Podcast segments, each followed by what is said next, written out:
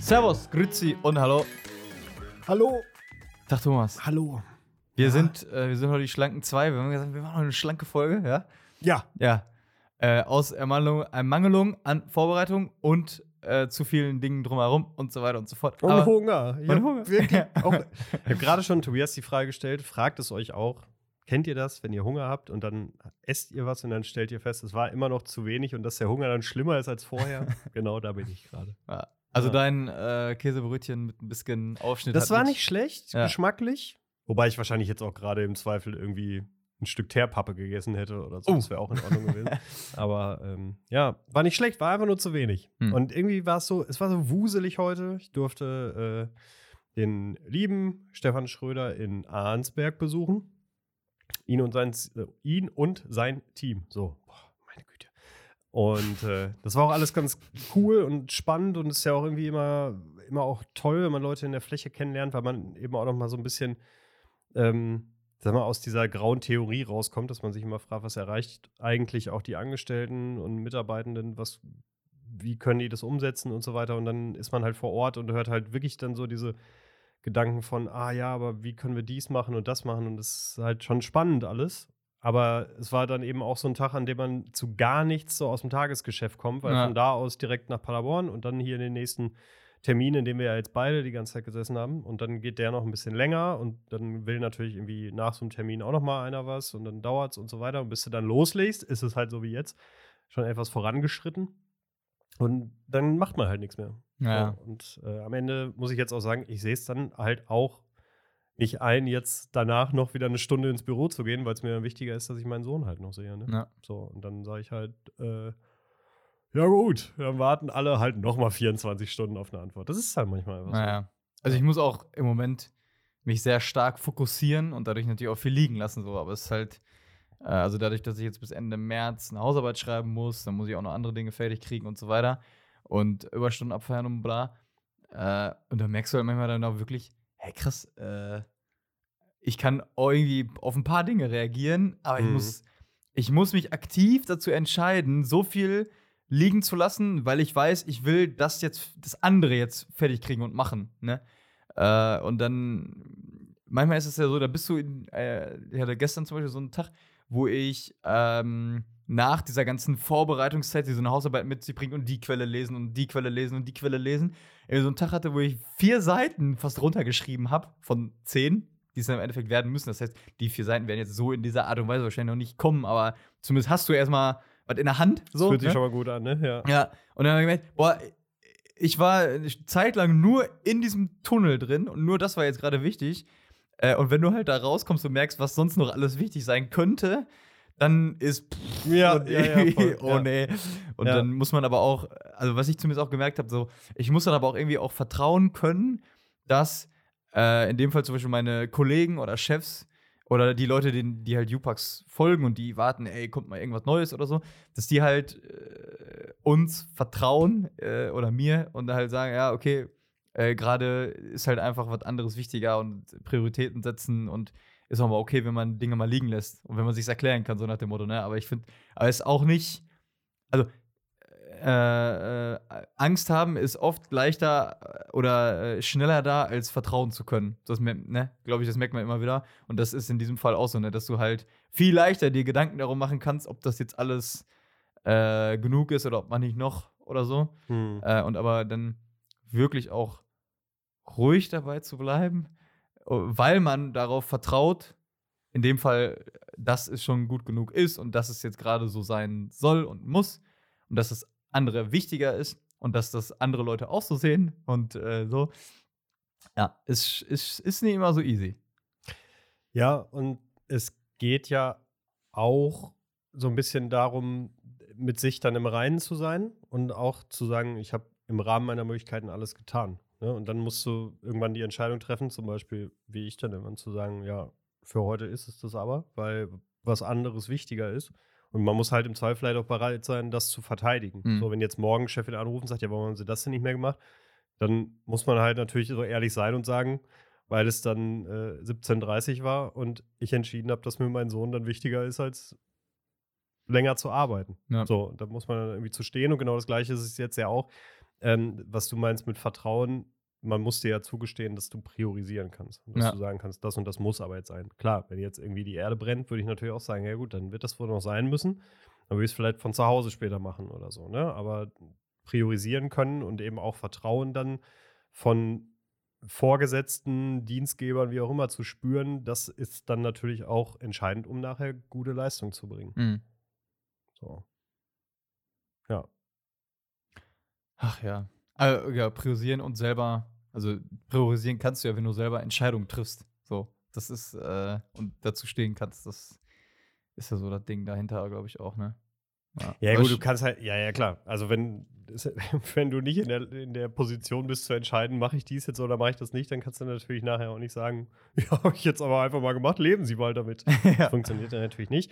was ich eben auch nochmal angesprochen hatte mit dem äh, Vertrauen können, ist viel schwieriger, als sich Gedanken zu machen. So, ich habe äh, heute Morgen mal wieder seit langem äh, eine Folge Hotel Matze gehört mit Nina Chuba, die dazu Gast Mhm. war, hier diesen äh, Hit Whiteberry Lele hatte, Hit, Äh, die äh, ganz spannend davon erzählt hatte, wie dieser krasse Erfolg, der so von also so sehr unerwartet, also unerwarteter kann das ja nicht kommen, so wenn dein Hit auf einmal durch TikTok halt so berühmt äh, wird, vor allen Dingen so, ähm, äh, dass für diese, für, für sie dieses, äh, diese Zeit nach dem Erfolg und ich werde hierfür angefragt und dafür angefragt und da stehe ich auf der Bühne, dass diese ganze Zeit für sie so blurry, hat sie gesagt, also so neblig Mhm. war, also dass sie sich gar nicht an viele konkrete Dinge jetzt im Nachhinein erinnern kann, so, und dass sie aber trotz dieses Hypes ähm, wenn sie jetzt irgendwie äh, auch negative Kritik bekommt, irgendwie in, in Zeitungen, Kommentare auf YouTube oder Instagram, TikTok,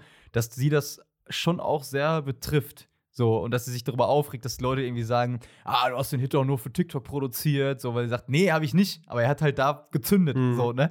Ähm, also das, äh, ja, auch so dieses äh, erfolgreich sein und äh, nicht angreifbar sein, dass es nicht unbedingt miteinander zu tun haben muss und dass du halt auch, obwohl du offensichtlich krass erfolgreich bist und offensichtlich ganz viele Menschen das mögen, was du machst, äh, ja, trotzdem angreifbar sein kannst für diese wenigen äh, inneren und oder auch äußeren kritischen Stimmen. Mhm. Ne? Die Leute, die dann sagen, ah, ne, finde ich scheiße oder hier hast du doch nur für YouTube gemacht und war doch alles irgendwie äh, du hast ja Songwriter an deiner Seite, hast ja gar nicht selber gemacht und so was alles, ne? Aber ich glaube, das liegt auch ein bisschen daran, wenn du halt eben durch so einen Hype oder irgendeinen Trend berühmt wirst, dann hattest du ja gar nicht die Chance, mit deinem Erfolg mitzuwachsen. Mhm. Ne? Und die hat vorher, keine Ahnung, sagen wir jetzt einmal mal irgendeine Zahl zu sagen, keine Ahnung, ich weiß es wirklich nicht, hat die vorher meinetwegen irgendwie 10.000 Leute auf TikTok gehabt, die sie gehört haben oder so meinetwegen. Und dann machst du halt einen Song und auf einmal hören das Ding 10 Millionen. So, dann bist du ja gar nicht, du bist in dem, wie du damit umgehst, ja gar nicht mitgewachsen, wie schnell auf einmal diese Leute auf Ja. dich einprasseln. Du hast vielleicht gar nicht das, ähm, so das Ganze drumherum. Ne? Du hast gar nicht die Leute, die zum Beispiel dein Social Media machen, sondern du machst das alles selber, weil Ja. vorher war das bei, bei wegen 5000 Followern war das noch zu handeln und auf einmal explodiert irgendwie dein Kanal und du musst das da halt irgendwie auf einmal selber auf die Reihe kriegen von jetzt auf gleich, was gar nicht mehr geht, was auch keiner macht. Ja. So genauso wie natürlich irgendwie super viele Künstler ihre Texte nicht komplett alleine schreiben. Ja, ja. So, weil ich glaube, wenn das so wäre, dann würden die meisten von denen nicht ein bis zwei Alben oder ein Album in einem Jahr oder in zwei Jahren rausbringen. Wie sollen die das machen? Ja. So am Ende müssen die ja den, also wer, wer soll denn den ganzen Quatsch erleben, den die da immer so besingen? ja. Wie viel Trennung soll denn Dell denn hinter sich haben? Also jetzt mal im Ernst. So, da, da müsste auch irgendwer anders noch ein bisschen mitschreiben. Also, Ja. das ist doch das Normalste der Welt. Und ähm, das, das Gleiche ist es aber vielleicht auch so bei deinem Thema mit dem Priorisieren. Auch das ist was, wo man so ein bisschen reinwachsen muss. So, wenn du jetzt von heute auf morgen in eine Leitungsposition geschubst wirst und auf einmal stehen da halt irgendwie 30 Leute, die was von dir wollen, plus ein Team, was du inhaltlich und disziplinär führen musst und so. Und auf einmal heißt es, ja, Herr Schulte, aber was machen Sie denn dann heute? So, und warum machen Sie nicht das lieber morgen und so, ne? Das könntest du ja auch nicht, wenn du von heute auf morgen auf einmal diese Ja, Menge ja. an Verantwortung kriegst, sondern da muss man halt auch einfach reinwachsen in die Schuhe. Ja. Ne? Sonst passen sie einfach auch nicht und sind dann eine Nummer zu groß. Das stimmt. Äh, reinwachsen finde ich ein spannendes Ding, weil da habe ich gerade auch eine Erfahrung mitgemacht. Äh, weil ich schon das Gefühl hatte, so, ähm, ich habe ja vor, studiert so und dabei arbeitet man dann, habe ich dann ein bisschen als freier Mitarbeiter hier und dort gearbeitet, ne, und dann auch Volontariat, aber du bist so Volontär, das heißt, du weißt, okay, ich habe hier schon meine Aufgaben, aber nicht wahnsinnig das Sagen, so, oder Verantwortung im Kleineren, so, ne. Ähm, und dann schon quasi mit dieser Stelle hier so wirklich vieles war, so ins kalte Wasser geschmissen zu werden, ne? Und ich das so ein bisschen parallel beobachte, äh, wie bei meiner Freundin, also die halt dual studiert, das heißt erst Ausbildung und Studium nebenbei äh, und halt auch Schule nebenbei und bla, ne? Ähm, dass halt vieles so langsam wächst und die auf einmal so, so Dinge, äh, über so Dinge erzählt, wie halt, ah, jetzt die und die äh, Mandanten und auf einmal dann melden die sich zwischendurch und ich kriege Mails und dann soll ich mal eben schnell für die das und das machen, wo ich so denke, Ah, krass. Also das, was du jetzt so nach und nach erlebst und was dann irgendwie, wo dann Dinge nach und nach normal werden und bleiben, so, weil du hast dann einfach diese Verantwortung und im Zweifel kommt halt mehr dazu, weil du mehr kannst und weil die Leute noch mehr vertrauen, ne? Dann wird es ja bleiben, dass sich äh, Mandanten melden und mal eben schnell von dir was wissen wollen und gleichzeitig werden andere Dinge hinzukommen. Und bei anderen, wie halt das dein Gefühl zumindest bei mir war, dann halt so auf einmal so, bumm. so, Ja. ne? ähm, und irgendwie, ja, beides also dann das eine ist ja dann nicht weniger gut oder schlimm wie das andere, aber zumindestens ähm, ja, finde ich das sehr interessant und ist wahrscheinlich auch eine Frage, wie schnell man dann auch lernt oder sich an, daran gewöhnt oder so, ne? Naja, und je nachdem, was für ein Kontext auch, wie du da mit dem Druck umgehst. Ne? Also jetzt, wenn dann so auf einmal Kunden mit dir sprechen, wenn Leute wirklich was von dir erwarten, wenn bestimmte Erfolge auch von dir abhängig sind, dann erzeugt das natürlich auch einen Druck und eine Erwartungshaltung. Dann ist natürlich eben auch die Frage, wie, wie gehst du damit um? Und ähm, ich glaube halt wirklich, dass dieses Thema da reinzuwachsen und nach und nach sich auch reinzufinden, dass das halt total wichtig ist bei solchen Dingen, weil sonst nicht, ich glaube nicht, dass es nachhaltig ist sonst. Hm. Ne? Also so kurzfristig irgendwie eine Lücke ausfüllen und irgendwie auch ein bisschen überperformen, vielleicht so im Rahmen der eigenen Kräfte, weil du irgendwie sagst, okay, ich muss das jetzt mit Zeit ausgleichen, was ich einfach noch nicht durch Abläufe und so weiter irgendwie ausgleichen kann. Das geht halt auch nicht ewig lange gut. Hm. Ne? Also, das ist, glaube ich, schon dann auch nochmal auch noch mal so ein Thema, wo nicht jeder gleich, gleich gut mit umgehen kann. Und ich weiß noch, wie ich in der Ausbildung habe ich ähm, eine Tour betreut, Appassionata heißt es. So eine ganz Ah, mit den große- Pferden da. Ja, genau, Ja. das mit den Pferden. Und, äh, Mit den die- Schimmeln. Mit den Schimmeln und wie die anderen äh, Gäule da noch so heißen. Keine Ja. Ahnung. Mich gar nicht mit aus.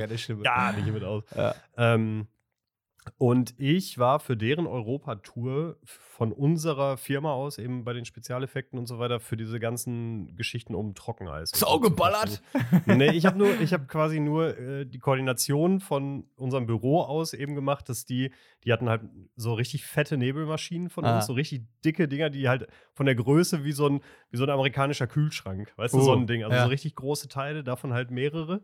Und die mussten halt in jeder Stadt, egal wo die auf Tour waren, mussten die halt Trockeneis geliefert kriegen. Hm. So. Und wie man Für sich die das jetzt schon Maschine. für die Maschine, damit die so einen Bodennebel machen konnte. Weil diese Ja. Maschine konnte halt so einen super dichten Bodennebel machen, dass du so 20 Zentimeter Boden komplett dicht hattest. Und wenn dann da die Pferde so durchgelaufen sind, dann sagen Ah. ja, fantastisch, toll, toll. Haben die Leute gesagt, toll, diese Pferde. Und ähm, die brauchten halt logischerweise jeden Tag Trockeneis. So, jetzt ist es aber halt so, dass wenn du das bestellst, muss das zum einen produziert werden. Es gibt unterschiedliche Formen, die auch unterschiedlich in dieser Maschine agieren. Das heißt, die gibt es als crushed quasi, so Mhm. crushed Eis, dann hält es aber nicht so lange. Die gibt es in Pellets, die gibt es in so. Ne? Also ganz unterschiedlich, wie du die überhaupt bestellst. Ja. So, Trockeneis am Stiel es auch noch, gibt ne? Trockeneis am Stiel, Banane, Erdbeer, Stracciatella. So, und da gibt es halt auch nur im Endeffekt mit Linde Gas, hat man vielleicht schon mal gehört, eigentlich nur einen recht gut vernetzten europaweiten Anbieter. Mhm. So. Das, meine Aufgabe war dann logischerweise schon mal bei jedem Standort, das war dann halt Italien, Rumänien, Tschechien, Großbritannien, überall da musste ich quasi mit Vorlauf mit den Ortsvertretungen sprechen, sagen, die brauchen das in der Form, bis dann zu der Location geliefert und so weiter. Und wie oft es einfach war, dass die mich angerufen haben und gesagt haben, ah, wir haben bei der Probe mehr verbraucht, wir brauchen noch mehr. Hm. Und dann rufen die dich aber halt so zwölf Stunden vorher an und du weißt ganz genau, unter 24 Stunden Produktionszeit geht das nicht. So, das, also du kriegst es eigentlich gar nicht. Ja. Und vor allem dann eventuell nicht mehr, was sie wollen. Und wie oft ich dann halt von irgendwie so einem Tourleiter angeschrien worden bin, so nach dem Motto, ja, jetzt sehen Sie zu, sonst hier ist alles scheiße und dann funktioniert das nicht und keine Ahnung. Und dann rufst du bei irgendeiner italienischen Linde-Vertretung an, so als Azubi im dritten Lehrjahr und sagst, hallo, äh, Eis? so, Eis trocken? So, und dann fängst du da an, irgendwie dich mit Englisch durchzuboxen, bis du mal irgendwen kriegst an einem Wochenende, so in, über irgendwelche Notdienste und irgendwie so ein Quatsch. Und ganz viele Dinge sind mir letztens auch erstmal wieder so eingefallen, was da alles so für Vorkommnisse gab, wo ich dann so dachte, boah, wie hast du das eigentlich gemacht? Da hättest du heute ja einfach gar keinen Bock mehr drauf, Ah. auf so einen Mist, da irgendwie jedes Wochenende irgendwas um 8 Uhr morgens von irgendeinem angepissten Tourleiter geweckt zu werden. Da hätte ich jetzt nicht mehr so einen Turn drauf irgendwie, Ja. ne? Und ähm, das war zum Beispiel auch sowas, da bin ich halt damals auch überhaupt nicht reingewachsen, sondern da hat mich einer reingeschubst, weil äh, einer lange erkrankt ist, der das eigentlich machen sollte, Festangestellter logischerweise, und auf einmal Ja. hat es der Azubi gemacht. So, am Ende hat alles funktioniert, bis auf irgendwie ganz, ganz wenige Ausnahmen, wo es dann vielleicht irgendwie ein Ersatzprodukt sein musste oder keine Ahnung. Aber am Ende hat man immer irgendwie was möglich gemacht, aber da hatte ich halt auch null Chance reinzuwachsen. Und ich wüsste jetzt nicht so genau, ob ich das heute noch könnte und ob das wirklich nachhaltig irgendwie was mit mir gemacht hat. Mhm. Ja, aber da habe ich einfach auch in der Zeit, als ich dann da durch war, habe ich auch gemerkt, das äh, waren jetzt richtig anstrengende Wochen. Also das war richtig übel. Wie, wie gesagt, keine Vorbereitung. Ja. So ist es manchmal. Verrückt. Ja. Ich habe noch eine Good News, Thomas. Oh ja, die Äh, nehme ich. Wie du weißt, äh, ich war ja letzte Woche in äh, Bavaria, die Ja. Monaco. Nee, Ja. Monaco di Bavaria. Herzlichen ne? Glückwunsch, das hat dir sicherlich Spaß gemacht. Ja, das war gut. Äh, und äh, da gab es ja auch eine, die äh, eine Rettungsaktion des äh, Jahrhunderts fast. Also, Matthijs de Licht, der den Ball von der Linie gekratzt hat da, ne? Und Jan Sommer hat ja dann hinterher so spaßeshalber gesagt, Also ein Fußballer vom FC Bayern München Ja. hat in einer nahezu hundertprozentigen Torchance der gegnerischen Mannschaft durch eine Grätsche ein Tor verhindert. Das ist das, was Tobias euch gerade genau. in seiner eleganten Form mit Ja, Matthias de Licht, ne, hat eine super Aktion. Das war das, was er euch sagen wollte. Ja. Und dann hat Jan Sommer, das ist der Torwart des FC Bayern München, gesagt. dass er ihm einen ganzen Laster voll Schweizer Schokolade nach Hause schickt. So, So warum Danke- sagt er Schweizer Schokolade? Weil er Schweizer ist. so. So. Äh, jetzt wird ein Schuh draus. Ja. Äh, ein Handschuh, Spaß. Ähm, äh, genau, das hat er gesagt. Und heute sah ich dann die Meldung, äh, dass er das nicht getan hat, aber dafür hat Jan Sommer 700 Kilogramm Schweizer Schokolade an die Münchner Tafel gespendet. Oh, das ist auch eine gute Sache. Ja. Das fand ich mal, fand ich mal Das ist konsequent. schön. Das fand ich eine ne, ne, gute Sache, Good News. Ich, ja, man hätte jetzt vielleicht auch Kartoffeln oder so, wäre vielleicht noch ein bisschen gesünder gewesen, weil jetzt nicht als Schokolade, aber zumindest ist es natürlich ein äh, gutes. Cem Zeichen. Cem Özdemir gefällt das nicht. ja, kann sein. Ja, Hast du äh, nicht mitgekriegt, dass er gerade die Nee. Werbe. Der, Ah, doch, der wollte für äh, Kinder-Dingsbums, ne? Genau, also die Zielgruppen oder die an Kinder gerichtete Werbung für Süßigkeiten und solche Geschichten äh, soll eben eingeschränkt werden nach Özdemirs Plan. Deswegen war das jetzt. kleiner Politik, kleiner politischer Politikwitz hier am Ja. Rande. Ja. Stimmt, musste auch erklärt werden. Ja. Aber ich habe das mitbekommen gehabt. Ja, So. Mit, mit, mir. Ähm, und ich dachte, das ist einfach mal eine Erwähnung wert, weil konsequent gemacht, nicht nur irgendwas äh, gelabert, weil das wird ja auch oftmals gesagt, immer, äh, ja, so als Dankeschön, ne, hier, schick ihm Laster Schokolade vorbei. Äh, sondern etwas gemacht und dann noch etwas sehr Gutes gemacht, nämlich Ja. für halt Menschen, die äh, sich auch bei kalten Nächten und so weiter oder ja, äh, um eine äh, energiereiche Mahlzeit, sagen wir mal, äh, freuen. ja. Das fand ich eine gute Sache. Du, und am Ende ähm, muss man ja auch sagen, egal ob es jetzt so, ob es jetzt gut oder schlecht ist, irgendwie Schokolade zu essen, am Ende geht es zum einen ja auch um die Geste und darum eben auch zu zeigen, dass man sich engagiert. Auch vielleicht ein Vorbild zu sein für andere. Das ist ja dann, und da muss man auch nicht irgendwie an jeder kleinen Aktion immer sofort wieder irgendwie den nächsten Aufhänger suchen, warum man aber doch wieder was dagegen sagen kann. Ja, So, und erstmal die Aktion jetzt ist doch einfach super cool. Also von daher ist das tipptopp.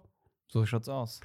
So, und äh, kirchenpolitisch war ja auch ein bisschen was los. Jo, Der synodale jo. Weg ist mit seiner letzten Vollversammlung zu Ende gegangen am Wochenende. Hast du was gesehen vom Livestream? Tatsächlich nicht. Ich habe ähm, da ein, zwei Meldungen verfolgt. So. Mhm. Und heute auch mit Kollegen Till äh, gesprochen, der ja in Frankfurt dann zumindest am Samstag Ja. vor Ort war. Ja. Äh, was auch sehr spannend war, weil er sagte, ihn hat das also sehr an eine Bundestagsdebatte erinnert mit irgendwie Antrag. Rede gegen Rede, Antra Antrag zur Geschäftsordnung. Ja, ist mein, genau. mein absoluter Liebling. Ja, ist mega. Das ist immer Ja. geil übrigens, weil das ist bei Vereinen, Antrag zur Geschäftsordnung ist immer so, dass jemand, der einen Antrag zur Geschäftsordnung stellen will, nimmt beide Arme hoch. Also Mhm. so, als würde ich sagen, Hände hoch, das ist ein Überfall. Ja, so musst du so die Hände hochnehmen. Und das Geile ist, dann muss die Debatte an der Stelle unterbrochen werden. Und als allererstes muss dieser Antrag zur Geschäftsordnung behandelt werden. Und Ja. der kann zum Beispiel lauten: Schluss der Rednerliste, ähm, dass einfach keine neuen draufgesetzt werden. Er kann aber auch heißen Schluss der Debatte. Dann Okay. heißt, dann wird entweder eine Abstimmung vorbereitet oder halt nicht, aber es wird nicht mehr weiter diskutiert. Ja. Und als erstes müssen immer Anträge zur Geschäftsordnung behandelt werden, bevor es irgendwie weitergeht. Weil der hat sozusagen die, alles andere die können auch richtig sprengen. Ja, Ja. ja. Und ich habe beim Livestream, ich weiß gar nicht mehr genau, was, äh, also wer angefangen hat, so ungefähr, ne? aber ich hatte so nebenbei laufen, äh, an allen möglichen Gelegenheiten, sowohl Freitag als auch Samstag. Und äh, dann war halt irgendwie so eine Situation, wo ich da irgendwie, als ich da wieder hinguckte, waren da so zwei Leute, die sich stritten, wessen Antrag zur Geschäftsordnung zuerst gestellt worden ist. Vorne das Präsidium sitzt also, ja, also wir machen jetzt erst das. Ja. So, ja, aber das ist die falsche Reihenfolge. Wir machen das jetzt trotzdem. So, und dann denkst du ja manchmal auch, boah, das gehört halt irgendwie alles dazu, ne? Also da kann man dann jetzt den Kopf drüber schütteln und so, aber diese ganzen Prozesse brauchen halt immer eine Struktur. Und leider weil sind Strukturen halt nicht sexy und auch nicht immer, nicht immer so spannend zu verfolgen, aber es, die braucht es halt einfach, ne? Ja, weil Deswegen, das war schon ansonsten- witzig. ohne diese Form hast du halt hinterher dann nichts, also rechtskräftiges in Anführungsstrichen, zumindest was jetzt diesen synodalen Weg angeht. Ne? Ja. Also wir hatten Freitag nicht, äh, nee, am Samstag äh, war ich nicht beim synodalen Weg, sondern bei Avantgarde-Versammlung so. So, Und da gibt's auch ja auch, Weg. Da gibt es ja auch äh, quasi eine, eine Satzung, wo drin festgelegt ist, wie diese Versammlung auszusehen hat. Da gibt es dann halt ein Protokoll, da gibt's halt, da muss die Tagesordnung vorgelesen werden, dann gibt es halt diese und jene Punkte. Ansonsten könnte man das theoretisch anfechten. Und wenn das da halt genauso ist, finde ich, Ja. kann man sich jetzt drüber lustig machen, so, oder man kann halt sagen, das gehört dann zu einem guten Rahmen dazu. Das ist immer die Frage, wie, ja, wie sehr äh, kann man das dann auch alles nachvollziehen oder wie lebendig Klar. macht das das Ganze dann? Ähm, na, aber zumindest klang das sehr interessant, was Tilda erlebt hat und auch mit äh, dem dann irgendwie geheime Wahl, ja oder nein. Und Ja. äh, dann spricht äh, quasi ein, also ne, die sagen die Bischöfe oder zumindest ein Vertreter, der dann halt für die Bischöfe spricht, weil die ja davor auch die, die Vollversammlung äh, von denen hatten, sozusagen, yo, äh, bevor wir darüber abstimmen, wir haben uns dazu entschieden, folgenden, also folgende Themen auseinanderzuziehen und das nicht in einem abzustimmen, sondern quasi zwei unterschiedliche Dinge zu machen. Ich glaube, da ging es darum, dass ähm, in einem Dokument war, dass Frauen, äh, also sozusagen äh, in Wort und Sakrament sozusagen mehr tun dürfen, jetzt ist mal ganz platt gesagt, ne? zum Beispiel predigen oder auch sowas wie Taufe spenden, Beichte hören und so weiter, wo dann, äh, so hat das Till zumindest mir erklärt, gesagt wurde, ja, äh, können wir schon machen, wir würden lieber halt darüber abstimmen, was ist mit Predigen, so, da sind wir theoretisch dafür eher, so,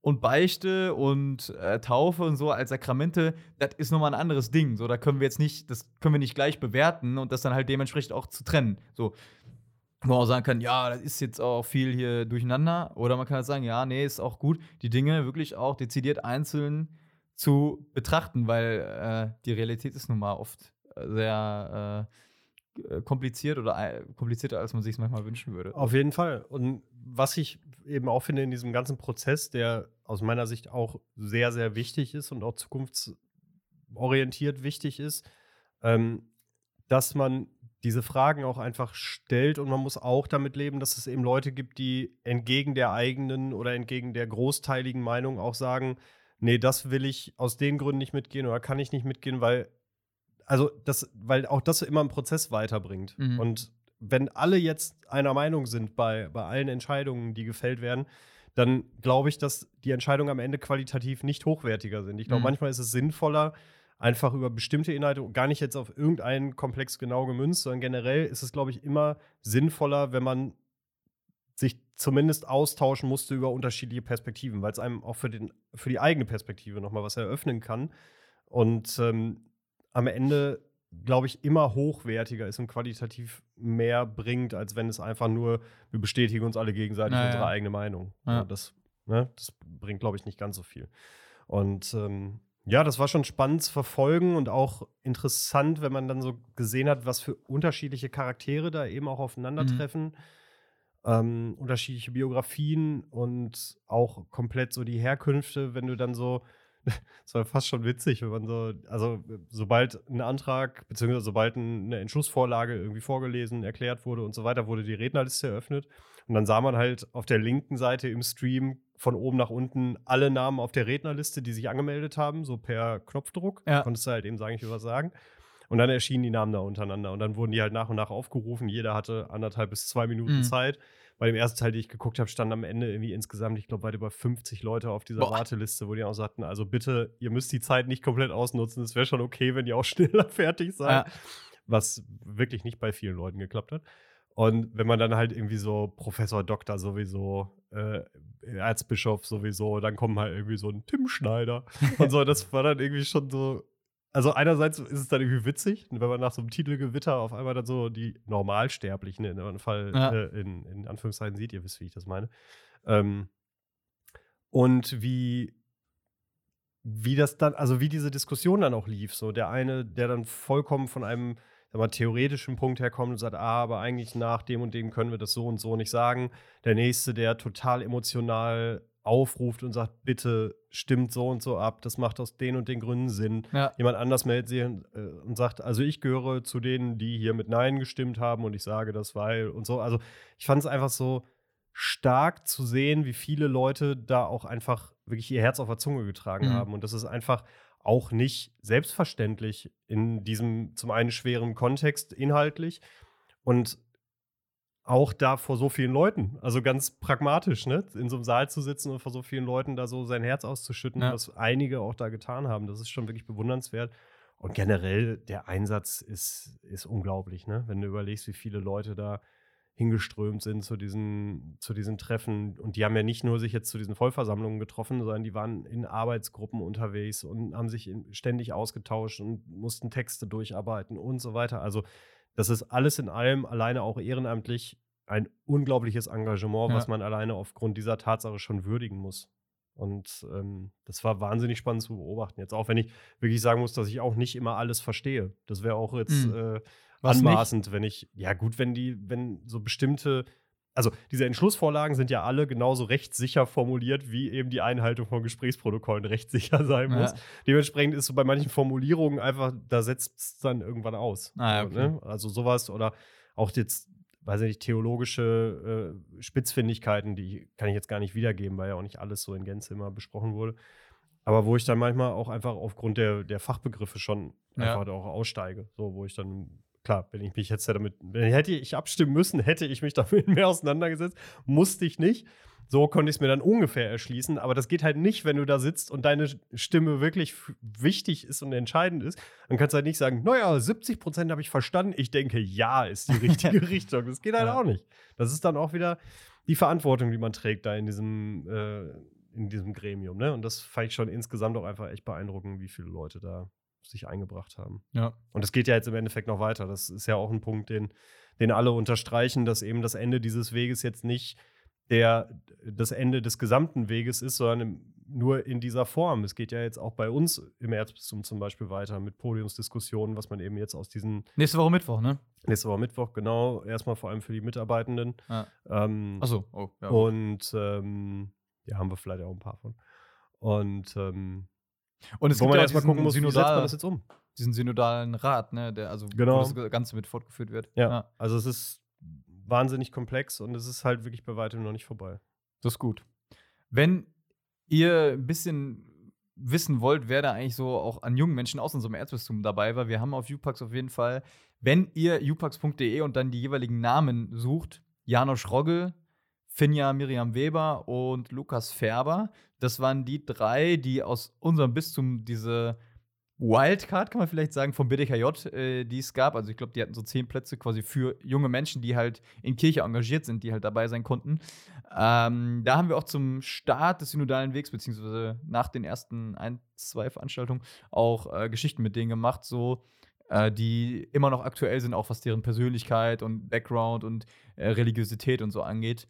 Ähm, Genau, wenn wer sich dafür interessiert, glaube ich, ist ganz spannend zu gucken, weil das natürlich auch die Menschen sind, die im Zweifel für die jungen Menschen so da gestanden haben und halt äh, gesehen haben, dass sie nicht nur ihre eigene Meinung irgendwo vertreten, sondern auch äh, im Zweifel im Namen von anderen sprechen. Auf jeden Fall, ja. Und wenn ich mich nicht ganz vertue, wird unser lieber Till, den du ja gerade schon erwähnt hast, ja auch noch ein Video bauen Mhm. oder ist er bei? Ähm, das heißt, wer zu faul ist zu lesen, kann Eindrücke auch auf jeden Ja. Fall über dieses Video nochmal kriegen. Aber es ist ähm, einfach schon auch spannend, diese Charaktere mal kennenzulernen. Und Ja. bei dem einen oder anderen, den man da so im Livestream gedacht hat, habe ich auch gedacht, boah, so mit der Überzeugung, mit der du jetzt so sprichst, da sind, da ist bestimmt irgendwas. Ja, ja. Ne? Also da ist irgendein Erlebnis, irgendein, irgendein Feuer, was da, ne, was jemanden dazu bringt, da so zu sprechen. Und das war schon beeindruckend stellenweise. Ja, Mal abgesehen davon, dass es wirklich von dem, was ich jetzt so durch den Livestream verfolgen konnte, der technisch schon sehr, sehr gut war, aber es war auch einfach top organisiert. Also auch das muss man ja anerkennen, sagen, ist ja auch nicht selbstverständlich bei so einer Anzahl Menschen. Ne? Das war schon, war schon gut. Glaubst du, Kirche und Glauben sollte mehr noch als jetzt oder mehr als noch vor dem synodalen Weg so auf Augenhöhe sein und funktionieren? Mm, Also du meinst jetzt so generelle Themen irgendwie wie Gleichberechtigung im, im Gottesdienst? Ja, auch Co., in der kirchlichen, also ich kann das vielleicht einmal kurz einleiten, damit man das auch versteht. Ich wollte sagen, mach's etwas präziser, bevor ich mich hier um Genau. Und Kragen rede. Ja, genau. Äh, ich muss ja gerade diese besagte Hausarbeit schreiben für ähm, im Fach G, Gesellschaftswissenschaften, so, also Religionssoziologie, ne, wo es so um die soziale Form, soziale Voraussetzung für Religiosität, für Kirche und so geht. Ne? Und in diesem Fach gucke ich mir das Phänomen christliches Influencing an. Also da gibt es halt Mhm. verschiedene Studien, äh, die den Inhalt von christlichen Influencern betrachten. Einerseits empirisch, also auf eine größere Fläche sozusagen bezogen, und andererseits Fallstudien, also von bestimmten Influencern. Jana Glaubt zum Beispiel oder so. Ne? Ähm, Okay, also schon aber Influencer im klassischen Sinne. Jetzt nicht irgendwie äh, so als historische Persönlichkeiten, Ja, genau. die Einfluss genommen haben. Nee, schon genau, also Influencer in christliche Social Influencer Media. Auf Social Media. Digital, so, ne? okay, ja, Und dann äh, klar. gibt es auch Studien, die halt danach gucken, okay, warum folgt man einem Account, Mhm. warum äh, oder was nimmt man daraus für den Alltag mit und so, ne? Und da deutet halt viel darauf hin, dass halt, also christliches Influencing an sich ein Phänomen auf Augenhöhe ist. Also es ist eher symmetrisch als hierarchisch sozusagen, ne?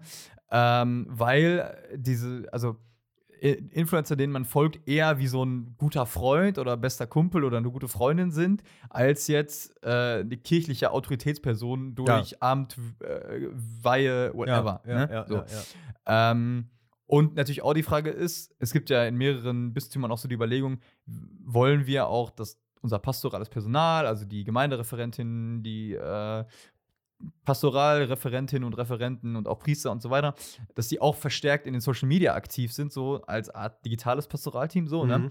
Und was würde das auch mit der sozialen Form von Kirche machen, ne? Und da natürlich klar ist, du kannst das schon so machen, wie das, äh, wie die normale kirchliche, eher hierarchische Kommunikation ist.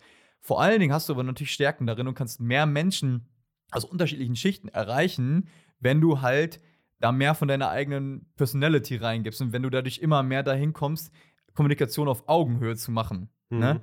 Äh, weil du halt von deinem Privatleben erzählst und da gibt es halt auch eine Fallstudie aus den USA, wo halt, keine Ahnung, äh, manche Priester dann irgendwie äh, auf Facebook auch gezeigt haben, wie sie zum Baseball oder zum NASCAR gehen und dadurch halt auch Menschen ansprechen, die Baseball oder NASCAR interessiert sind, weil die halt für die eine größere Autorität bekommen, ne? Ja. So.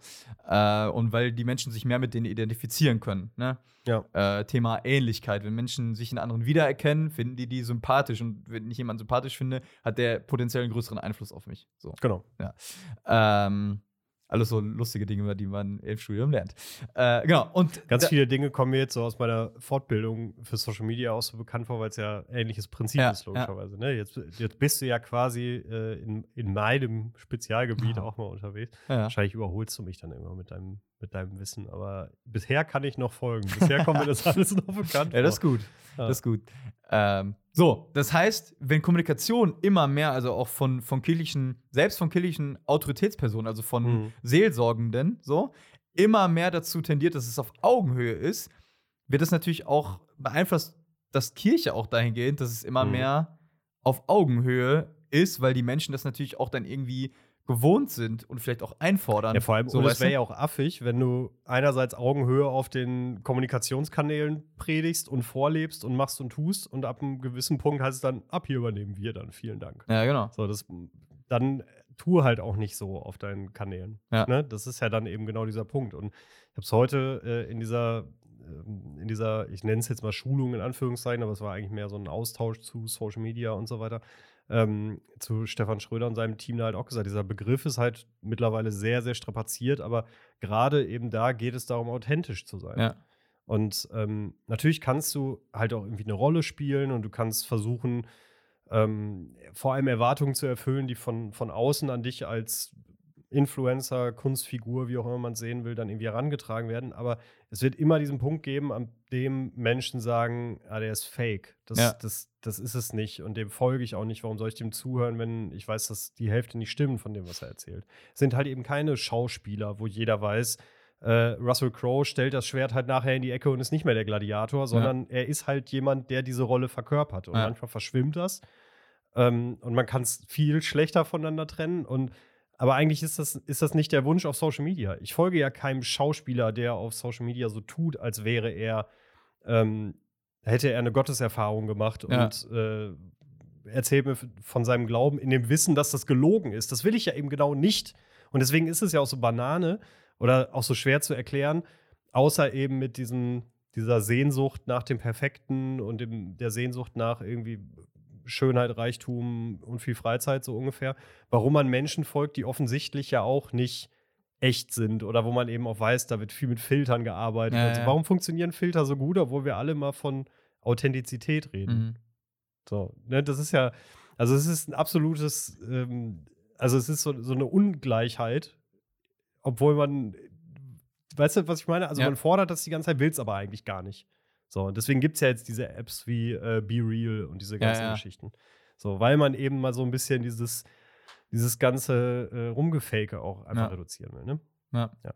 Also dieser Punkt, ja. dieser Punkt Kommunikation eher auf Augenhöhe, so, Ja. weil ich mich davon eher ansprechen lasse, so.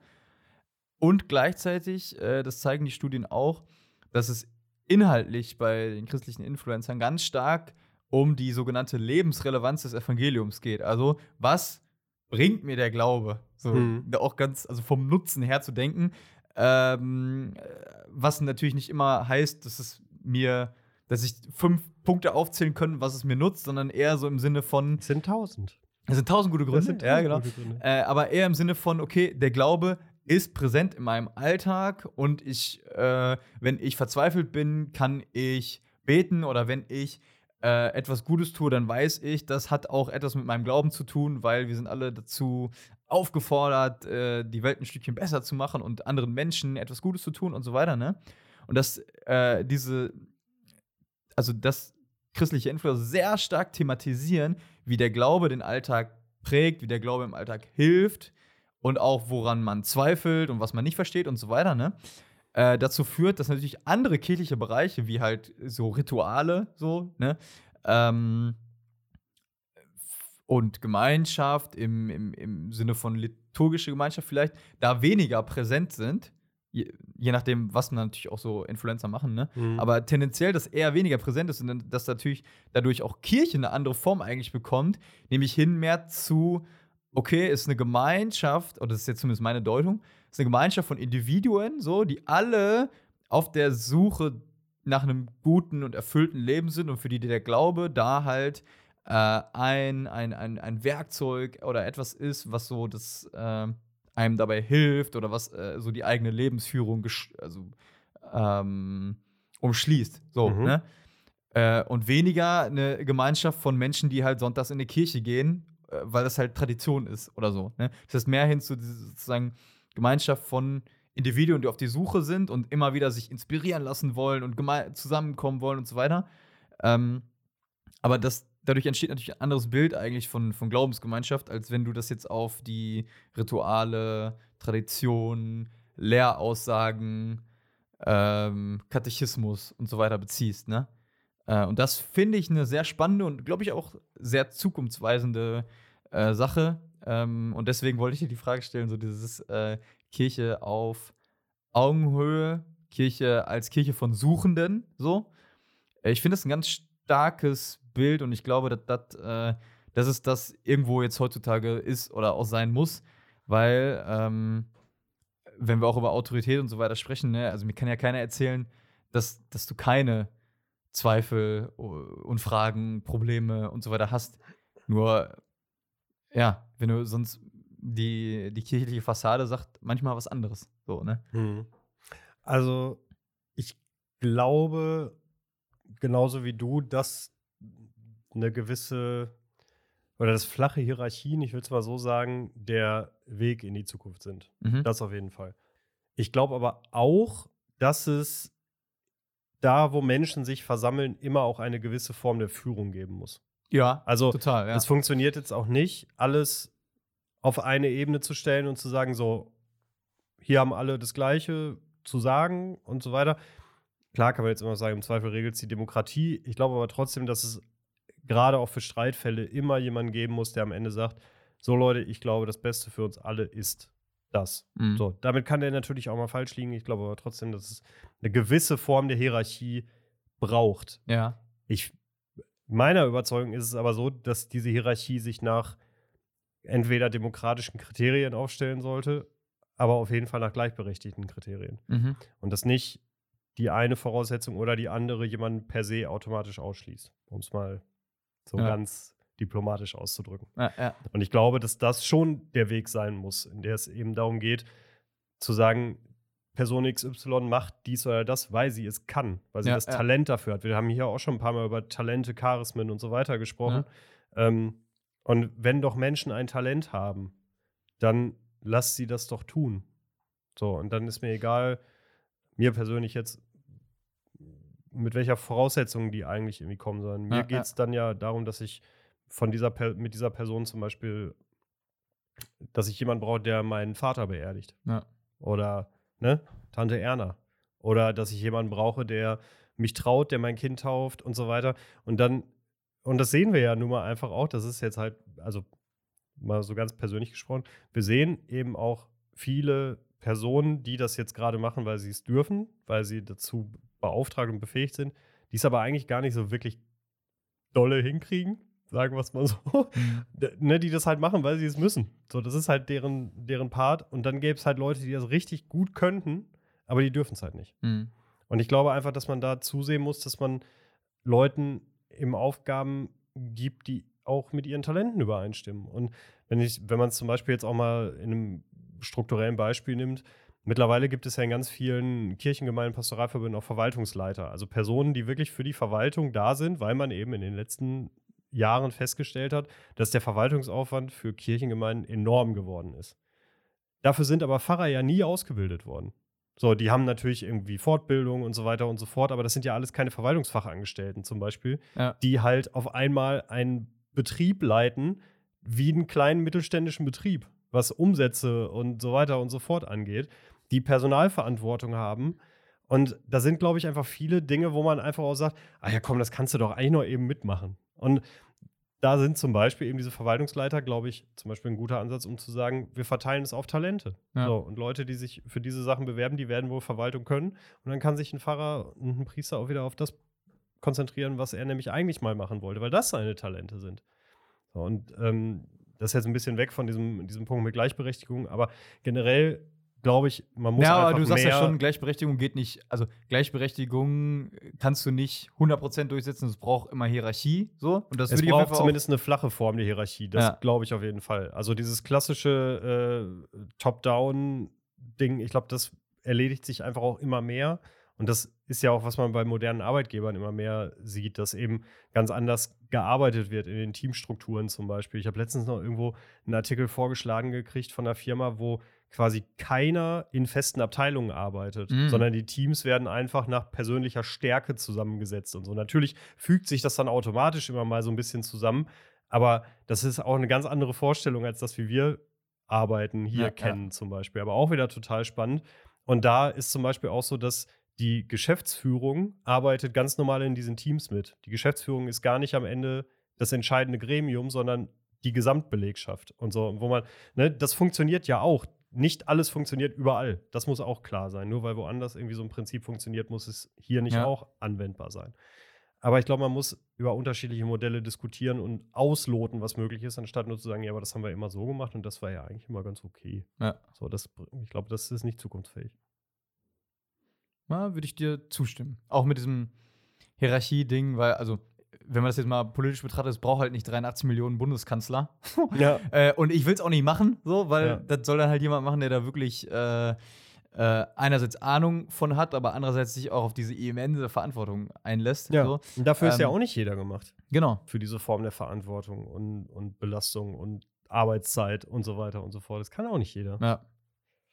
Na, das finde ich einen guten Punkt. So, ähm, und gleichzeitig ist halt, glaube ich, ändert sich auch wirklich, und das ist wirklich auch so ein Ding, wo Social Media das auch, die modernen Kommunikationsmittel das wirklich beeinflusst, von wem lasse ich mich inspirieren. So, ne? Ja. Und das zeigt halt, zeigen auch wirklich diese Studien, da kommt es halt darauf an, ähm, auf, nicht mehr auf, äh, es gibt so Kategorien, äh, entweder religiöse oder traditionelle Autorität, ne? Sondern vielmehr auf charismatische Autorität. Ja. Also ist das wirklich eine Person, äh, ich glaube, haben wir ja auch schon mal drüber gesprochen, so Autorität, ne? Äh, ist das wirklich eine Person, der ich, der ich, das, der ich gerne zuhöre, der ich folgen kann und so weiter, äh, der ich das abkaufe, wenn man Ja. so will. Du Ähm, nimmst ja. doch alleine, wenn ich auf der Suche nach einem Kochvideo bin, zum Beispiel für Rezept XY. Ja, du hast auch die Auswahl, das stimmt, so, ne? dann, ja. ja. nicht nur das. Ich gucke doch auch nicht, ob der Typ, dessen Video ich mir gerade angucke, ob der eine Kochlehre gemacht hat. ja. So, ich vertraue dem entweder aufgrund von dem, was der fachlich dann da erzählt, aber zuhören tue ich ihm erstmal, weil ich irgendwie finde, dass der sich nett anhört, weil ich finde, dass der freundlich rüberkommt und so weiter. Ja. So, also da geht es ja auch nicht direkt um die Qualifikation, sondern um den Menschen, der da steht. Mhm. So, und wie er das rüberbringt und so weiter und so fort. Und das ist so an super vielen Stellen so und so ist es ja eben auch bei den Influencern.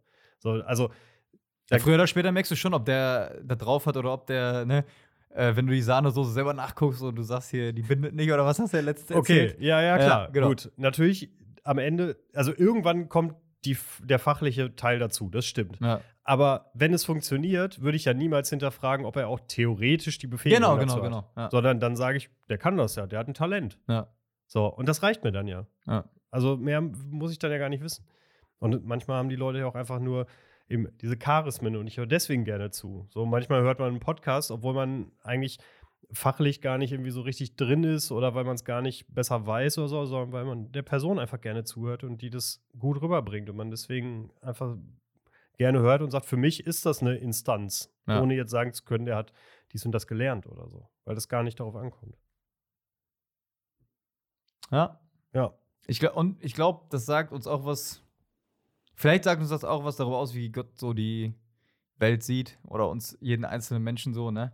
Dass äh, diese, diese Unterschiede, die wir auch in vielen Dingen machen, natürlich auch menschlich sind und gleichzeitig äh, jeder Mensch wichtig oder unwichtig sein kann. Also, ne, dass äh, nie, äh, von sich aus nicht wichtiger oder unwichtiger ist, sondern das auch, glaube ich, gut ist, äh, dass jeder äh, gut und wertvoll ist, aber halt nicht für jeden anderen auch so, ne? Äh, weil, ja.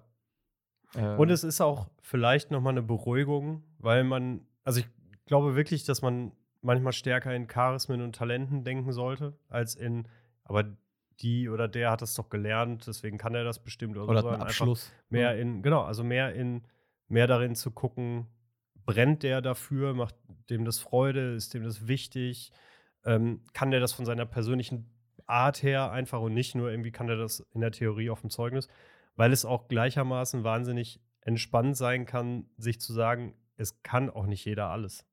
Und einfach mal sagen zu können, dafür gibt es Leute, die das können, ich kann das nicht. Ja. So, und man muss eben auch nicht alles können. Das kann auch beruhigend sein. Und äh, habe ich letztens nochmal ein Zitat von Steve Jobs gelesen. Haben wahrscheinlich auch schon furchtbar viele andere gesagt, aber ist egal. Äh, die größten Dinge entstehen, wenn du für etwas brennst. Oder er hat, glaube ich, gesagt, die größten Dinge entstehen aus Liebe. So, ne? Ja.